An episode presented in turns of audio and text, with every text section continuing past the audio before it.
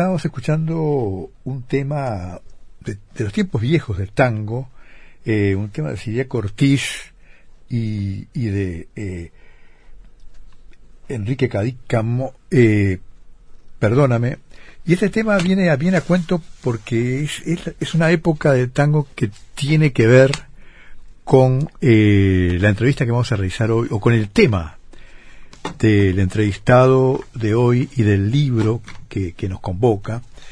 Eh, el libro se llama Flores Negras, eh, Poesía y Anarquismos en el Uruguay del 900 es la, eh, el subtítulo. Flores Negras el título. Es un libro de Daniel Vidal, publicado por Astromulo, por la editorial Astromulo eh, un, un, libro voluminoso. Eh, eh, Daniel Vidal es doctor en letras, a raíz justamente de la tesis en la que se basó este libro, y publicó una obra monumental sobre un tema que viene trabajando hace mucho tiempo, que es el tema de, la, literatura y los, y los anarquismos, como gusta decir él, o el anarquismo. Eh, y este libro es una culminación ah, porque además toma una temática que nunca se había tratado, me parece, en su eh, de manera profunda eh, entre nosotros por lo menos y de manera exhaustiva, que es la poesía anarquista en su conjunto, el, el, corpus de poesía anarquista en su conjunto. Eh, bueno, estamos recibiendo eh, a, Daniel Vidal eh, en este momento. Daniel, ¿cómo estás? Daniel. Gracias Alejandro por la entrevista. Ah. Por escucharte, que es un lugar común decir un viejo amigo del periodismo, de la lucha cultural y periodística, poeta Alejandro Michelena que no es nuestro entrevistado hoy, pero quería presentarte, recordarte de esa manera. Sí, no, no, nos conocemos de hace de, de tiempos viejos, justamente. No digas. Eh, recuerdo eh, aquellos tiempos del, diario, del diario y la hora. La hora, y antes capaz que en cinco días. Sí, en cinco días, es verdad. Marzo del 84. En cinco días, que, eh, aquel diario que duró 25 días. Es un mes, sí. salía de lunes a viernes y llamaba cinco días. Y que fue clausurado por eso, por, por, por, por, el gobierno de turno, aquel gobierno de, dictatorial. Despótico, dictatorial. Este, eh, pero bueno, ahí, ahí vos eras muy joven en ese tiempo. ¿eh? Eras muy joven en ese tiempo. siempre somos jóvenes. Siempre somos, pero en aquel tiempo eras un chiquitín. Eh, el otro este día estábamos haciendo una actividad, presentamos flores negras en la teja, en una zona, y vino la policía, porque bueno, donde hay anarquistas hay policías, haciendo cosas distintas. Y la policía le, pidió los datos a un compañero, hay un muchacho, y, el nombre, no, Juan, Juan de los Palotes, no sé qué le dijo. Edad, no tengo edad. Entonces, ya a esa altura el policía desistió, cerró la libretita y se fue, ¿no? Este, nada, este, perdón por este desvío. Eh, yo te agradezco que, haya, que hayas leído, que le des atención a este libro, Flores Negras.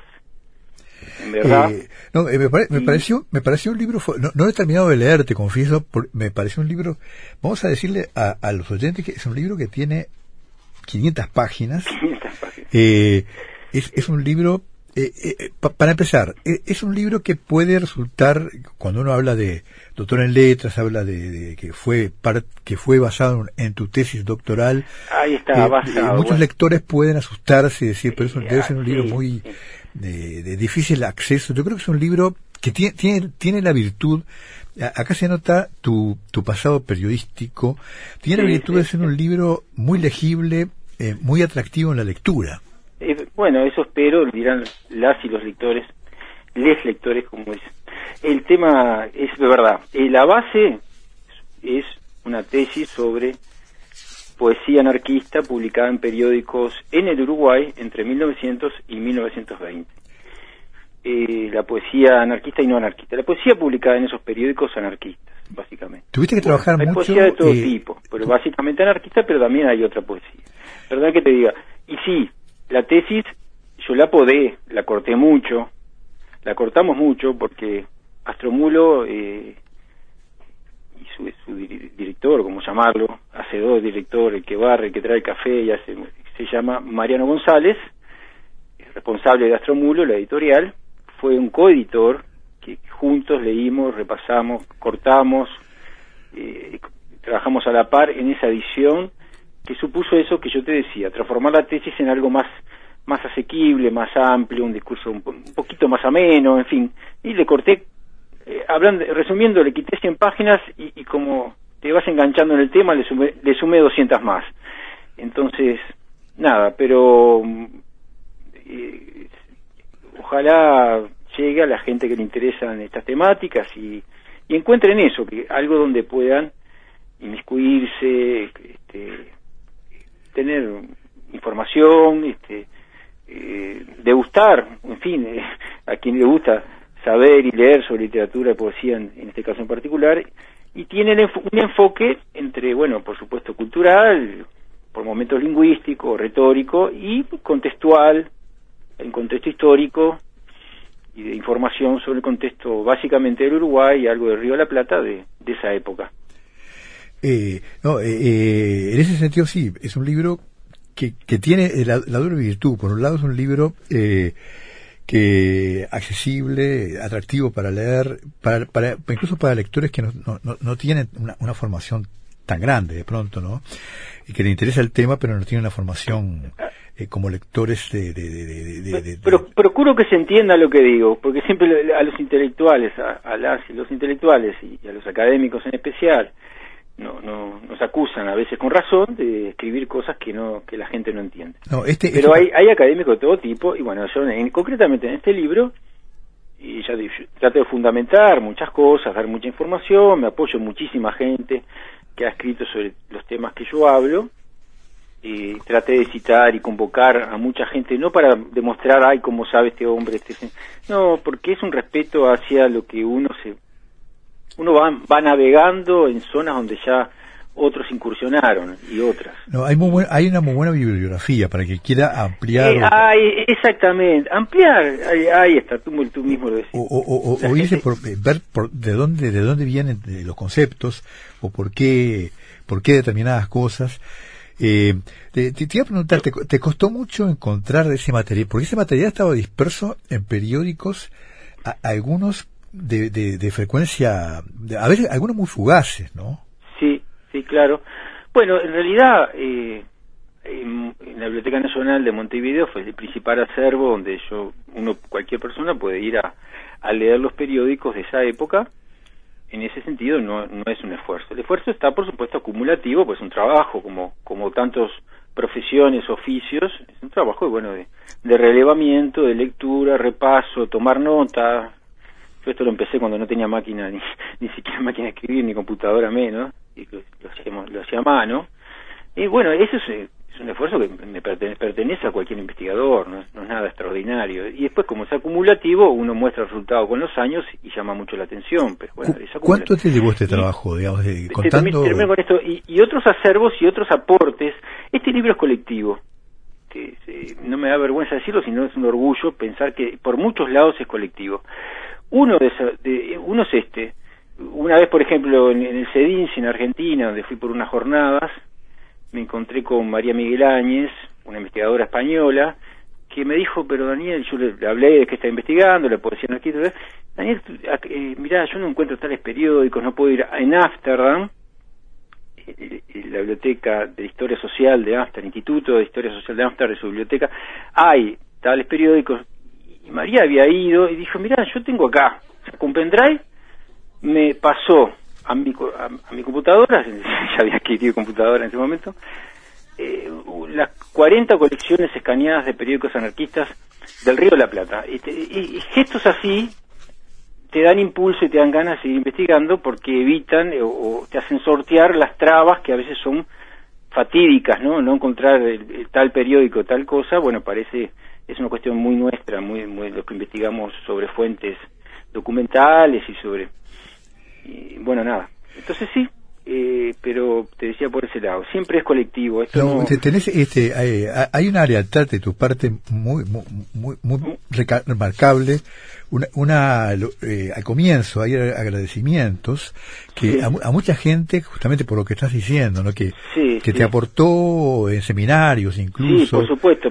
Este, eh, todos son importantes, unos más, otros menos. Depende del lugar. Los, los directores de tesis por supuesto, también el, quinteto que del tribunal de mi tesis fue gente con la cual yo he dialogado estos años, he colaborado de diferente manera, eh, Inés de Torre y Armando Minguzzi, los tutores de la tesis, Hugo Chugar, Eber Benítez y, este colega español Ricardo González Leandri, integrante del tribunal. Con Hugo Chugar hice el seminario de tesis y siempre es una voz eh, sugerente, amable y generosa, que larga ideas, que regala ideas, que sugiere, que conmueve, que hace pensar, bueno, así todos, y, y así de María Miguel Áñez, yo que la gente del CEDINCI, Laura Fernández, la gente de un grupito que tuvimos algunos años, investigadores libertarios que tuvimos en, en Humanidades, Lucía Campanella, Pascual Muñoz, Gerardo Garay, uno se pone a nombrar y ver gente que lo colaboró, con la cual dialogó estos temas y aportaron cosas, en una interacción en estos años y se me va de la, se me van las manos las páginas de nombrar gente y, y en qué colaboró. Yo intenté ahí resumir esas, esos agradecimientos que, que bueno, siempre te queda la duda que, pueda faltar alguien, y, pero bueno, en principio, sí, sí, es, eh, por suerte, eh, no sé, yo trato eso, de, de fomentar el intercambio, el diálogo, uno, bueno, que parezca un, un, gesto muy humilde, no lo es. Nunca tenemos verdades para, para difundir, ni ¿no? Y tenemos interacción y vamos cambiando y aprendiendo. Eh, Por momentos que tenemos criterios eh, y determinadas supuestas seguridades que pueden ir cambiando. Entonces, eh, en ese sentido es imprescindible el diálogo con otras personas y, la confrontación y la crítica, ¿no? Entonces es un libro en ese está muy atravesado por esas cosas. Sí, eso, eso, tú sabes que se nota, más allá de, que tú lo, lo se, nota en la, en, la lectura eh, que hay, que, que hay, eh, que hay aportes que fueron ricos, ¿no? Que, y hay eh, mucha, eh, bueno, mucha reflexión, mucho, mucho diálogo con, otros autores también. Ahí está, eso de diálogo yo lo, sí, es permanente, este, lo trato de hacer, eh, trato de mantener, en fin, de poco eh, sobre aportes, la verdad, eh, yo tenía a favor que me dediqué a un asunto y a una temática casi sin investigar en Uruguay. Casi porque siempre hay algo antes, ¿no? Por ejemplo, hay un capítulo, un, un texto sobre poesía y el libro de Achugar del 84, donde dedica la poesía social del 900 y tiene se centra en Basser y Falco, dos de los poetas sociales. Falco era anarquista, Basser protosocialista. vamos a hacer una pausa, eh, Daniel, y la seguimos. ¿Cómo no?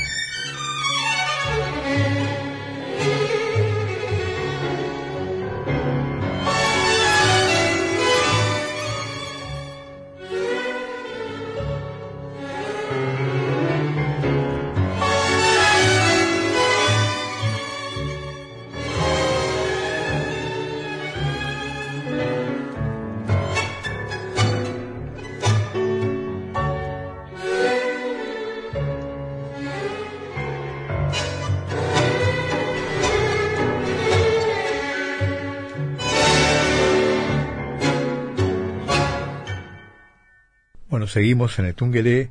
Eh, escuchábamos recién eh, Bahía Blanca, un tema eh, de Carlos Isarli por su propia orquesta típica, eh, dedicado justamente a Bahía Blanca, eh, como el título lo dice, su ciudad de origen. Y seguimos hablando y dialogando con Daniel Vidal, autor de este libro que recomiendo, un libro imprescindible, yo creo, para conocer un, un corpus poético que había estado eh, invisibilizado, como se dice ahora, eh, que es el de los eh, poetas anarquistas. El libro se llama Flores Negras, Poesía y Anarquismos en el Uruguay del 900, para cuando lo vean por allí o lo busquen. este es el título y el subtítulo. Y, y tengo algunas preguntas, Daniel, pero antes querría destacar eh, en un minuto eh, eh, ese comienzo formidable. El libro comienza hablando de la frustración de un, de un inédito poeta, Francisco Bahías. La batalla de Francisco Bahías lo titulaste y comienza en el invierno montevideano de 1915. Francisco Bahías probó el sabor agridulce al que está acostumbrado el poeta en la comunidad anarquista. Uno de sus poemas había sido rechazado por la redacción del periódico La Batalla, luego de reconocer de manera compensatoria la calidad estética del fruto de su inspiración. Eh, bueno, después citas a eh, lo que lo que lo que lo que la redacción de la batalla eh, cómo le, retrasaba su poema y le decía que que escribiera una prosa que capaz que se la publicaban, ¿no? el párrafo abre temas, dice. Era más más duro, más este, dual o perverso, porque decía eh, que el pueblo saca más provecho de un simple suelto que de una bella poesía. Se reconocía que su poema era bello, pero que no servía para instruir al pueblo. Eh, entonces, eh, ojo, yo tomé ese incidente porque es un poco provocativo, provocador, porque existió ese incidente, obviamente, existió ese incidente no como un indicio, sino como una permanencia de un, de un problema. Una ambigüedad que hay, ¿no? ¿Cómo ubicar la poesía dentro de los discursos ideológicos más duros, de propaganda, de difusión, de, instrucción, ¿verdad? De transmisión de ideas. Los anarquismos, se entre otras cosas, tienen un imponente este, ingrediente de ideas. Bien, son, son movimientos o son grupos de afinidades y de ideas. Y ante eso la poesía parece por momentos dislocarse porque sale de, sale de juego, sale del riel, porque la poesía no tiene un código, no tiene, por supuesto que hay poesía de ideas, en el anarquismo lo sabía, hay muchísima, en todos los renglones de, todos los grupos ideológicos la hay, no lo voy a descubrir yo, pero también hay mucha poesía que tiene sus propios códigos, no tiene unas reglas adosadas a las ideologías de turno.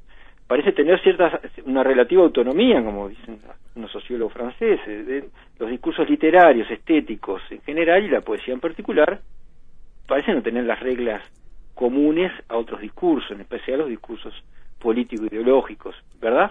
Entonces se va un poco de mambo, digamos, hablar claro, la poesía escapa, es polisémica, es peligrosa, es metafórica, a veces, ¿qué quiere decir este poeta exactamente, verdad? ¿No? Eh, Ahí está. Entonces, la poesía es peligrosa, es difícil a veces, ¿no? no, no eh, toda, pero entonces a Vaigas le pasó eso los poemas de ustedes son muy lindos, pero no sirven para nuestra propaganda, viejo. Quería eh. algo adecuado, y en especial prosa, si podés, porque poesía, vamos, yo qué sé. Ahí está.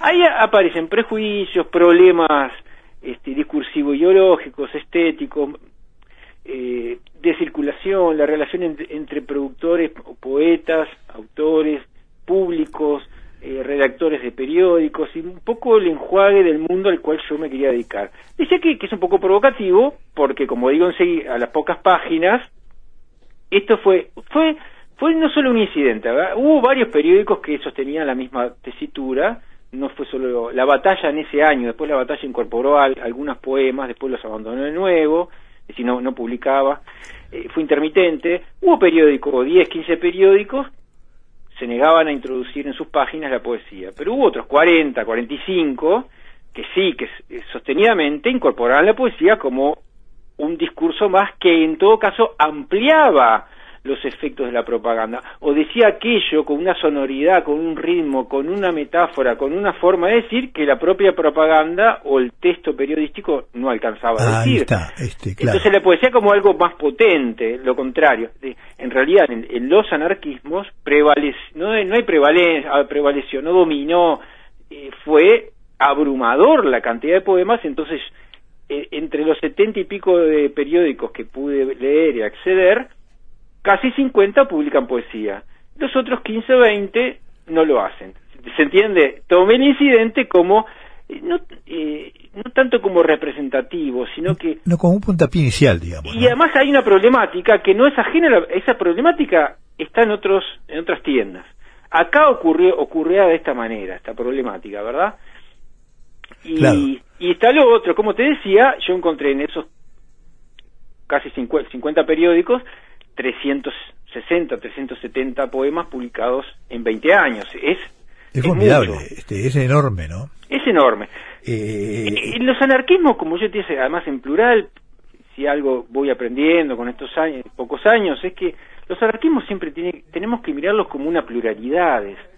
Ahí está, vos, recalcás eso, ¿no? Entonces hay, hay, hay grupos de afinidad que ven la estética, la literatura y la poesía de una manera y hay grupos que la ven de otra. Eso que parece tan obvio, se, tiene, tiene raíces muy profundas en las pluralidades culturales y de mirada de, lo social y, de lo político de parte de los, de los grupos y las fuentes filosóficas de los anarquismos, ¿verdad?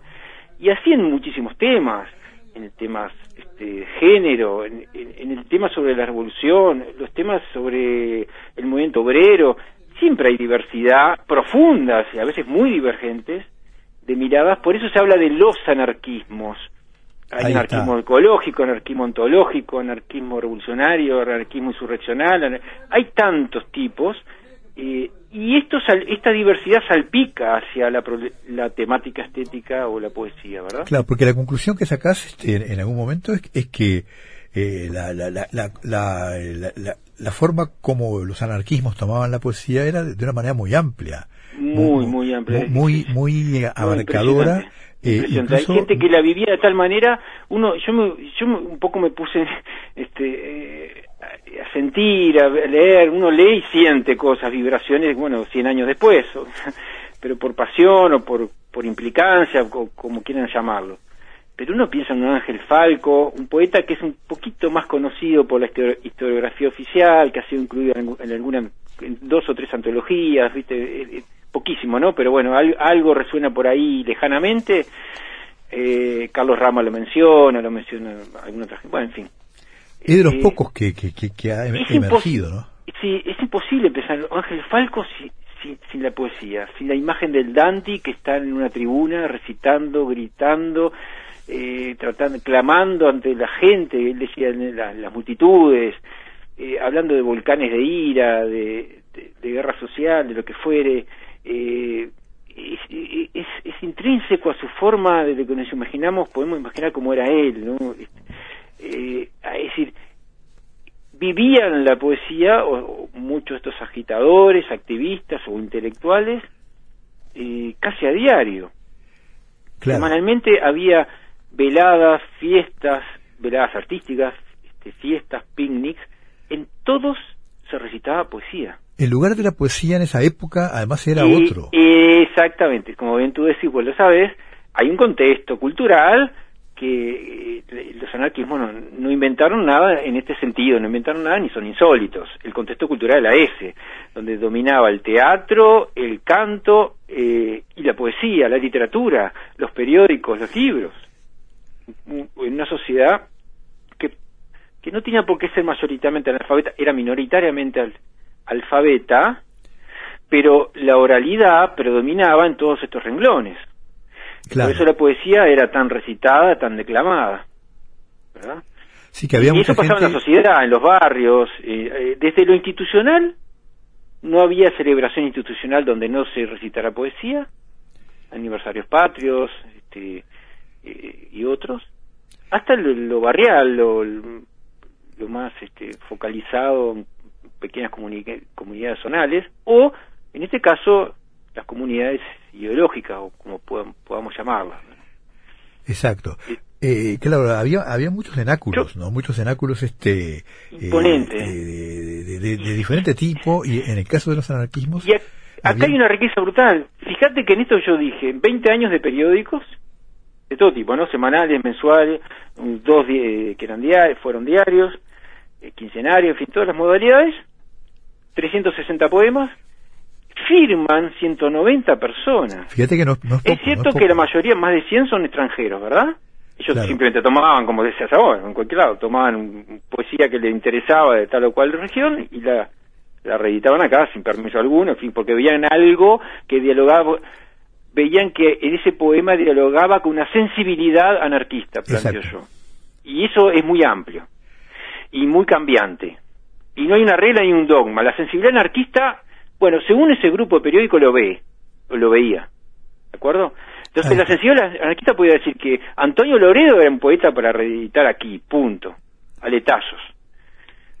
Bien, un poema insurreccional, este, que llaman la, a la rebeldía, por supuesto, y el, pero también pone otros ideales de amor, editan a Walt Whitman. Ahí está, Futuro, la revista Futuro, la revista Ideales de Amor, editan a Walt Whitman, editan a Enrique Casaradilla Lemos. Ah, fíjate, ahí está. Ahí está un poema metafísico de corte. Me llamó la atención eso, ¿no? Entonces, la amplitud y la pluralidad son cualidades que no es que la defendían, no, no las, a ver, no, no necesitaban eh, describirlas o escribir sobre eso, la explicitaban, la demostraban. es cierto, convivía con algunos renglones de restricción, llamémosle. Es difícil eh, caer en, paradigmas que lo miramos de nuestras concepciones culturales de clase media, pequeña burguesa, etcétera. Se puede llamar censura, no poner un poema de Francisco Vaiga, se puede llamar recortamos nuestro perfil de lo que es el discurso de propaganda de mi periódico y tengo el derecho a hacerlo, por lo tanto esto queda fuera. Bien, ahí empiezan, podemos discutir sobre el, las fronteras y el lugar de cada retórica. Claro. Bien, eh, bueno, eso es delicado, pero yo me quedo con lo otro, con lo que aparece en las páginas siguientes, que es aquí en poesía se demuestra lo que dicen Juan Suriano en Argentina, lo que han dicho Dolores, Dolores Marín en España. Ellos se, exceden un poco, ellos ven que ningunos grupos como los anarquismos dedicaron tanto esfuerzo, en este caso tanta tinta y páginas, a la cultura como este, los libertarios del 900. Exacto. Es abrumador, es abrumador encontrarse con ese, ese mar de propuestas que yo me restringo a la poesía, pero hay narrativa, hay dramaturgia, eh, bueno, hay eh, prosa periodística que navega entre la ficción y la realidad, hay, es, es impresionante, es impresionante. Entonces, modestamente, lo que quise aspirar con este libro es decirle, decir, hubo un 900 anarquista, no, eh, eh, eh, es, es, una, es una parte, digamos, es como la, la otra cara de la luna de, del 900, porque, en realidad... Hay, insinuaciones, hablan del roto de las carreras, burlándose, supuesto payaso, mentira, el roto de las carreras tiene una propuesta estética, literaria, firme, consistente y, potente. ¿Vos lo ponés Pero es, usa un poeta menor, dice Sergio Vizca, ¿verdad? Eh, hay mucho desprecio, denostación u ocultamiento. Entonces yo encontré más de 60 poetas uruguayos o residentes en Uruguay que escriben en estos periódicos. ¿Eso no es un 900 anarquista? No, claro, claro, claro. Este, eh, eh, es todo algo que, que, la crítica había dejado de lado. Vos, bueno, lo, lo, lo, planteás en algún Y el desafío es, en, es ver si esa poesía de este 900 anarquista tiene una estética que puede discutirse de alguna manera, ubicarla de alguna manera en esta cosmología o como, como visión que es un periodo que, que se llama el 900 en el Río de la Plata o en el Uruguay. ¿Existe esa estética? Bueno, esa es una discusión posible, yo tiro algunas posibilidades. Eh, en me apoyo mucho en un escenario metafórico, entonces digo, bueno, si trasladamos a un escenario metafórico, aquí lo que encuentro es un diálogo muy fuerte de estas poesías con la figura retórica del oxímoron. Sí, ahí está. Vos, destacás este, el oxímoron como, como una especie de leitmotiv de la Encontré como una figura, eh, para mí es una figura que no, no perfecto no existe, ¿no? Eh, que, que ayuda a pensar este escenario estético poético. Como que... ayuda a pensar como algo... ¿Por qué? Porque el oxímoron se define por la contradicción. La convivencia de una contradicción que en armonía no se disuelve, no disuelve sus contrarios, no se anula en sus contrarios y que, segundo paso, movimiento, está siempre en progresión hacia algo distinto. Ahí está. Y además exige siempre de parte del lector su propia definición. Es el lector el que el que ubica el oxímoron. Este eh, escalofrío. ¿sí? Calor y frío. Es la convivencia de términos o contrarios en la misma sintaxis, la misma palabra, la misma oración. Es un cortocircuito semántico, ¿verdad? El oxímoron es hermoso. Es una figura griega que refleja esto. Ahí está. Esa convivencia, dice el oxímoron, no es la antítesis, no es lo opuesto que se va a anular, es lo que va a producir un nuevo escenario. El escalofrío no es tibio, es lo que uno tenga la idea que es. Exacto.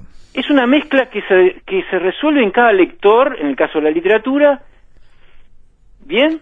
E, es, es una facilidad, así que, lo, que escalofrío es sinónimo, no, no es sinónimo de tibio, es sinónimo de escalofrío, no tiene sinónimo.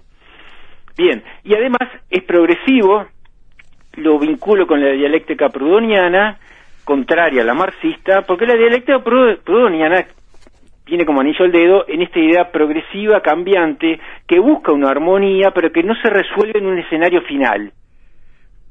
Ahí está.